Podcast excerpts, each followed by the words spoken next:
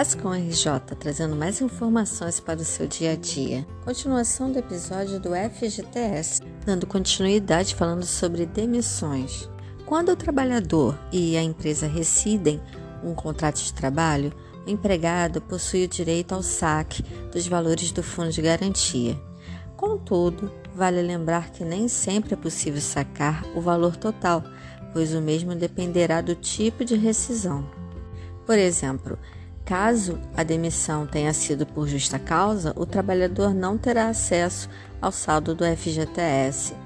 Já se for demitido sem justa causa, simplesmente porque a empresa quis rescindir o contrato de trabalho, aí sim, aí todo o saldo de FGTS o trabalhador terá direito, inclusive a multa de 40% sobre o saldo do fundo de garantia.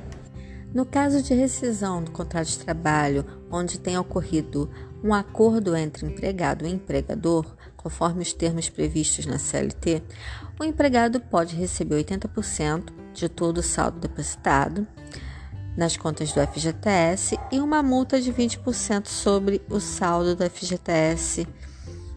Mas nesse caso de demissão por acordo, o funcionário não recebe o auxílio-desemprego.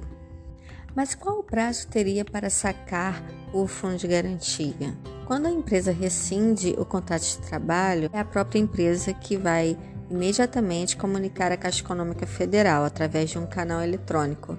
Esse comunicado ocorre em média em até 10 dias, onde a Caixa Econômica vai analisar a rescisão e, com a aprovação pelo banco, o empregado pode sacar o saldo em até 5 dias úteis mediante documentação exigida.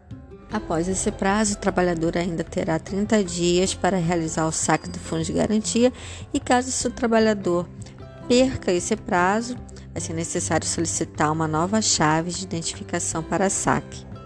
Para realizar o saque do fundo de garantia, em caso de demissão sem justa causa, o trabalhador deverá comparecer na agência da Caixa e apresentar os seguintes documentos: documentos de identificação pessoal, número do PIS, o PASEP, o NIS, o NIT, a rescisão contratual, apresentar CTPS original, se foi homologado na Justiça do Trabalho, o termo de audiência e conciliação da Justiça do Trabalho. Se ocorreu um termo de conciliação, o termo de conciliação emitido pela Comissão de Conciliação Prévia.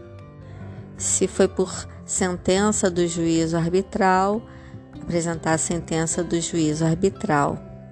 Em caso de término do mandato ou pela exoneração do diretor não empregado registrado no cartório de registro de títulos e documentos ou na junta comercial, publicado em diário oficial ou em jornal de grande circulação, ou auto próprio da autoridade competente publicada em diário oficial, quando se tratar de diretor não empregado, apresentar a ata das assembleias gerais ou do conselho de administração que deliberaram pela nomeação, eventuais reconduções, término do mandato ou pela exoneração do diretor não empregado.